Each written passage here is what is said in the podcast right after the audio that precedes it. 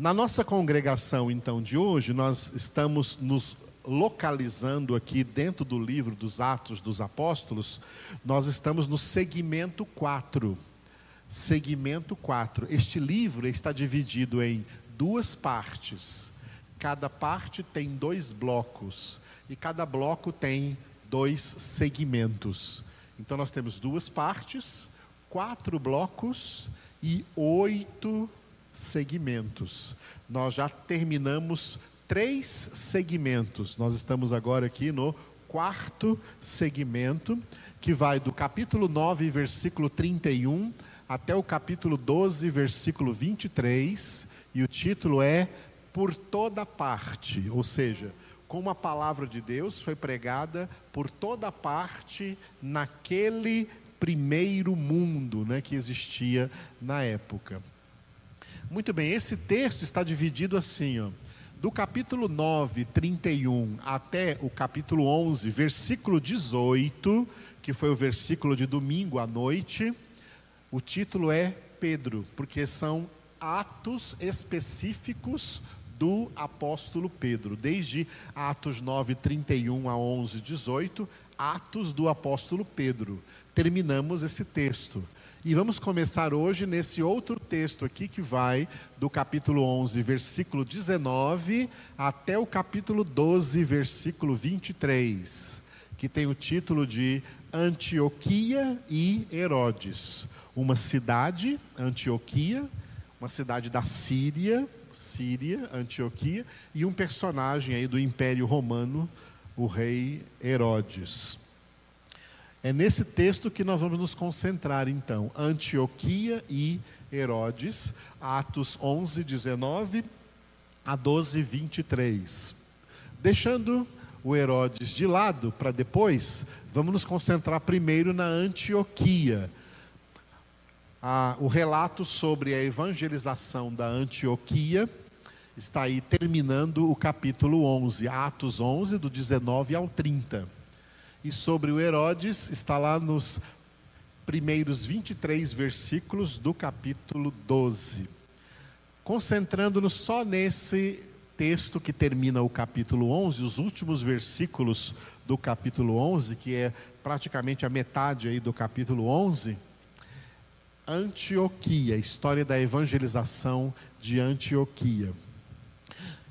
Esse texto tem uma introdução no versículo 19, pregação aos judeus e um desenvolvimento dos versículos 20 até o 30, pregação aos gentios.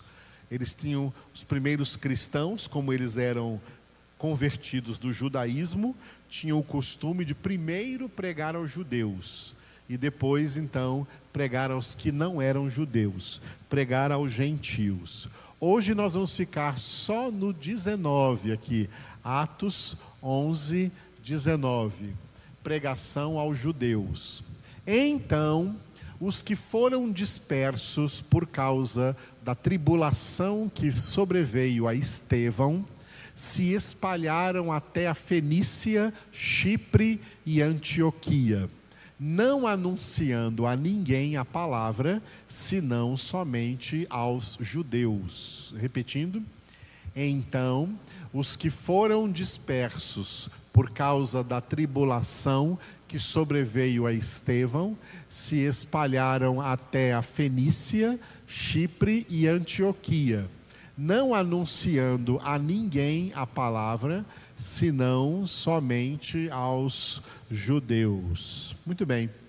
Este versículo inicial aqui, desse texto, que vai falar especialmente aqui da evangelização na Antioquia, traz um relato importante que pega um gancho lá do final do capítulo 7.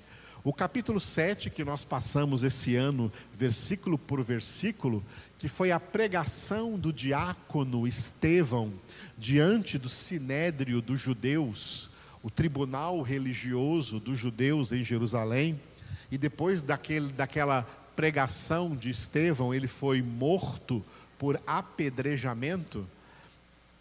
Então, dali para frente, né, naquele ponto já está narrado que as pessoas que haviam sido convertidas desde o dia de Pentecostes, elas saíram de Jerusalém.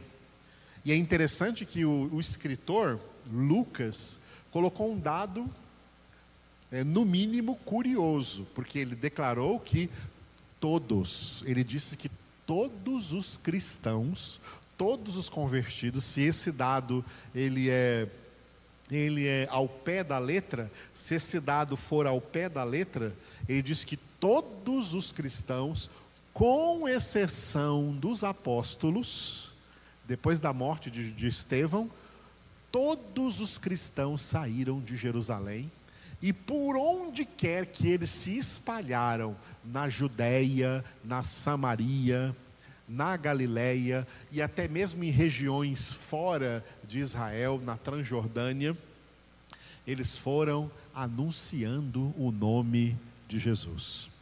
E só os apóstolos ficaram em Jerusalém. Eu entendo que às vezes nós não podemos levar esse texto na interpretação ao pé da letra. É claro que se os apóstolos ficaram em Jerusalém, eles ficaram pastoreando ainda ali a igreja de Jerusalém e muita gente ficou aí, muitas famílias que é, moravam em Jerusalém ficaram aí em Jerusalém, mas os que saíram provavelmente foram aqueles que se converteram desde o dia de Pentecostes.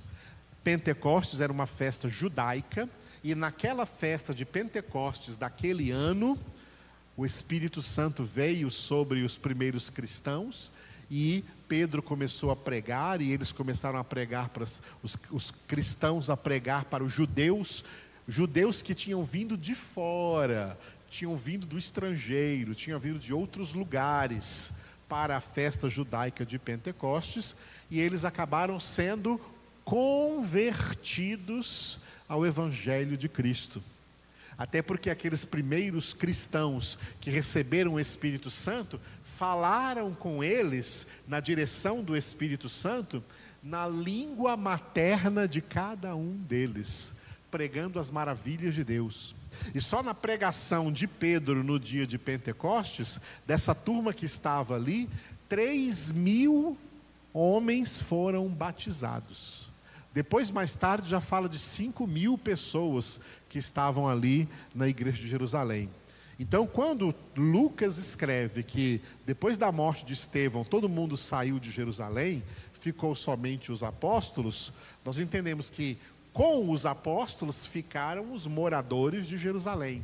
Mas aqueles que vieram de fora para Jerusalém, para a festa de Pentecostes dos judeus, e foram pegos de surpresa pela vinda do Espírito Santo e foram convertidos, eles ficaram ali em Jerusalém, desfrutando dos primeiros momentos, primeiros tempos daquela primeira igreja cristã de Jerusalém, que se reunia todos os dias, louvando a Deus, glorificando o Senhor e perseverando na doutrina dos apóstolos. Depois da morte de Estevão, eles entenderam que era hora de voltar para as suas casas, de onde eles vieram, e por onde quer que eles foram, eles foram anunciando Jesus. Eles foram pregando a palavra. Lucas, aqui, ao começar esse último assunto aqui do Atos capítulo 11, que é a evangelização da Antioquia da Síria, ele pega esse gancho, então 11 e 19 pega o gancho lá do final de Atos capítulo 7, depois da morte de Estevão. Então os que foram dispersos por causa da tribulação que sobreveio a Estevão, se espalharam até a Fenícia, Chipre e Antioquia. A região da Fenícia, bem ao norte de Israel, era a região que no Antigo Testamento era chamada de Tiro e Sidom, aquelas regiões ao norte de Israel. Chipre é uma ilha no mar Mediterrâneo, ali, que fica então ali entre entre Israel, entre ah, que envolve ali uma parte de Israel, uma parte uma parte da região Frígia, Panfilha, Galácia e mais ao sul, o mar Mediterrâneo, chega até o Egito. Né? Então ali fica a ilha de Chipre. A ilha de Chipre é a ilha onde nasceu um personagem que vai ser muito falado dele agora aqui no capítulo 11, e já falamos dele anteriormente, que é Barnabé. Muito bem, essa é ilha de Chipre, então tinha muita gente né, que era cipriota, que era cidadão dessa ilha de Chipre e que foi convertido e estava na igreja de Jerusalém. E ao sair, foi para sua casa na ilha de Chipre pregando o evangelho.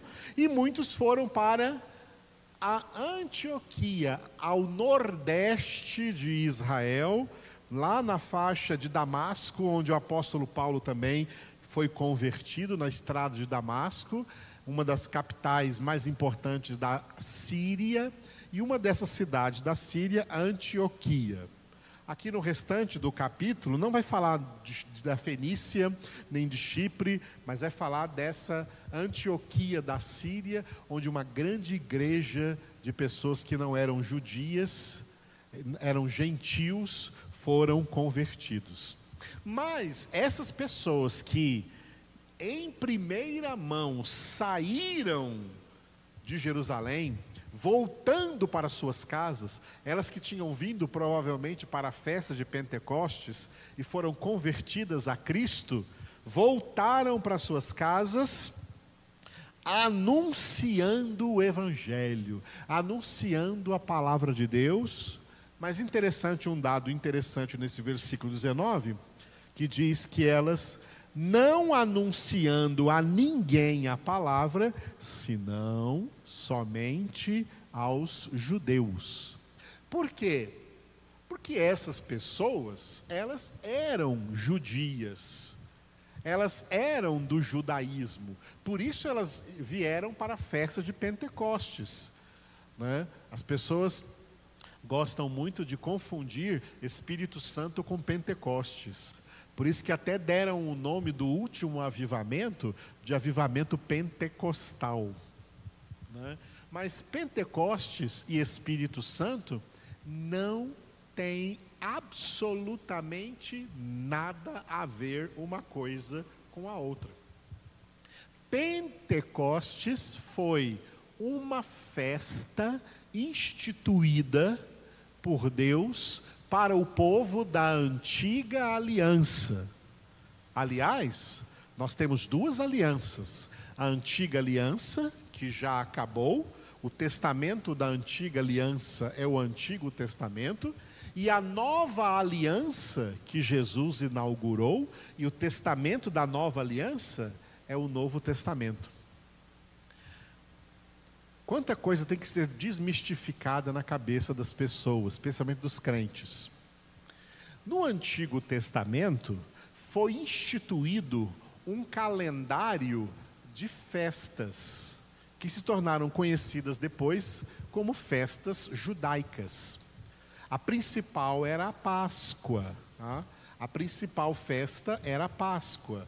50 dias após a Páscoa, Pentecostes. Pentecostes vem de 50, vem do grego, grego penta, 50. Pentecostes, 50 dias depois da Páscoa. Outra festa importante era a festa dos tabernáculos.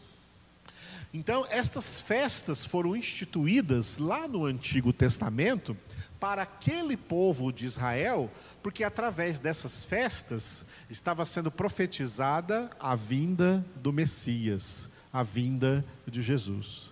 Era para isso que Deus instituiu essas festas lá na antiga aliança. Agora, na nova aliança, nenhum, repito, nenhum calendário de festa foi instituído. Quer entender o que eu estou dizendo? No cristianismo genuinamente bíblico, não existe festa nenhuma, nem Natal, nem Páscoa, nem Pentecostes, nem tabernáculos, não existe festa o Novo Testamento, de Mateus até Apocalipse, não existe nenhuma instituição de festa. O que existe é uma única realidade que nós vivemos, celebramos e compartilhamos todos os dias.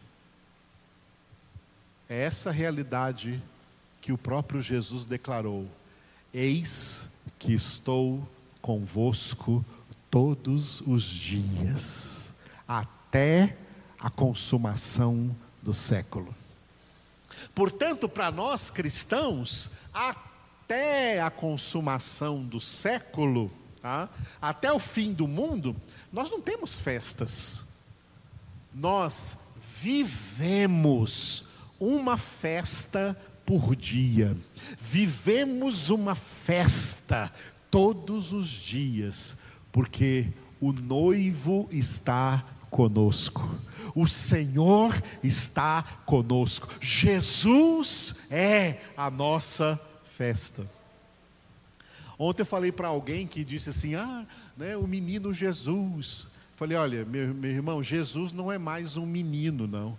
Jesus, como homem, agora, ele tem, no mínimo, 2020 anos. Ele não é mais um menino. Não tem mais esse negócio de menino Jesus. Jesus agora é um varão de 2020 anos e que está coroado à direita do Pai como Rei dos Reis e Senhor dos Senhores.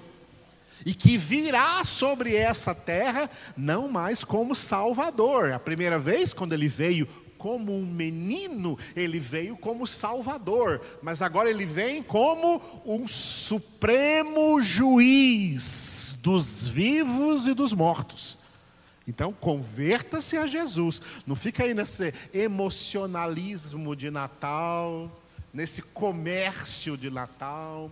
Né? Luzes de Natal, não são essas luzes aí, não. A luz que veio ao mundo é Jesus. Mas os homens não amam essa luz. Eles gostam dessas luzes de Natal, mas eles não gostam dessa luz que é Jesus. A palavra de Deus declara isso em João 3. A luz, a verdadeira luz, o Verbo que era verdadeira luz, veio ao mundo, mas os homens amaram mais as trevas do que a luz, porque as suas obras eram más.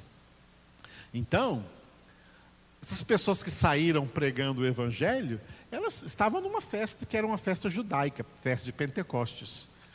Os cristãos não estavam na festa do Pentecostes, eram os judeus que estavam na festa do Pentecostes. Os cristãos estavam obedecendo Jesus reunidos no cenáculo. Eles não estavam lá festejando. Como o povo gosta de festa, né? Vou falar no, no, no, no jeito do goiano. Eles não, eles não estavam lá festando. Eles não estavam, Pedro, Tiago, João, André, os apóstolos, os discípulos, não estavam participando da festa, não estavam lá comendo e bebendo e cantando com os judeus que estavam celebrando a festa de Pentecostes. Eles estavam isolados deles, fechados no cenáculo, em oração, e sobre eles veio o Espírito Santo. Nada a ver com Pentecostes. Agora, os judeus que estavam lá no Pentecostes foram atraídos para aquele lugar e acabaram muitos deles sendo convertidos.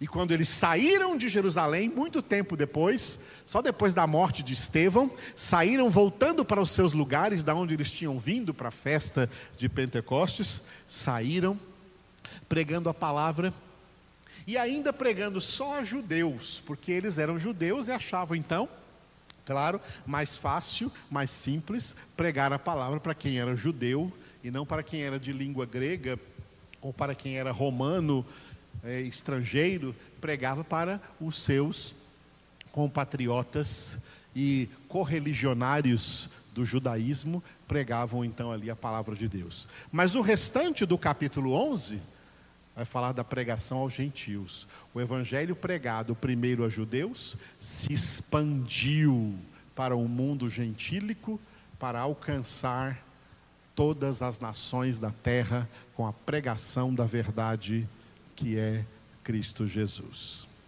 Aleluia. Amanhã, às 10 horas da manhã, continuaremos nesse texto. Hoje nós te damos graças, Senhor, por esse privilégio que tivemos de estar na tua presença, invocando o nome do Senhor, nome que está acima de todo nome. Damos graças a ti, Senhor, pela grandeza do teu poder, do teu amor, da santificação que o Senhor está operando em nossas vidas. Senhor, nós não temos nenhum dia especial, diferente dos demais dias. Para nós, todos os dias são igualmente especiais. Nós não temos um dia para comemorar uma festa, nós temos uma festa para comemorar todos os dias, porque o Senhor está conosco porque o Senhor está presente em nossas vidas agora e eternamente. Obrigado, Senhor, pela tua presença. Como tu disseste, eis que estou convosco todos os dias até a consumação do século. Senhor, ensina os teus filhos e tuas filhas Ensina, Jesus, teus verdadeiros discípulos a desfrutar dessa festa diária, a desfrutar diariamente da presença do Senhor, a desfrutar diariamente da tua palavra, a ter o seu prazer na palavra do Senhor e nela meditar de dia e de noite. Conduza-nos, Espírito Santo de Deus Conduza-nos, Espírito Santo, que vieste naquele primeiro dia de Pentecostes, sem ter nada mais a ver com aquele Pentecostes, mas vieste sobre aqueles que estavam esperando pelo Senhor, aqueles que não tinham mais sede de festas humanas ou religiosas, mas aqueles que tinham sede de Deus estavam sedentos pelo Senhor, sedentos pela Sua graça, sedentos pela Tua verdade, sedentos pela Tua palavra. Sobre esses o Senhor veio e eles ficaram cheios da Tua presença. Nós também clamamos a Ti, enche-nos, enche-nos, Espírito Santo. Enche nossas vidas com a tua presença. Nós precisamos de ti. Enche o teu povo, Senhor. Enche cada casa, cada família que está recebendo agora essa palavra. Enche-nos para vivermos diariamente essa festa espiritual maravilhosa que o Senhor nos concedeu mediante a salvação, mediante a conversão. Aleluia. Te louvamos.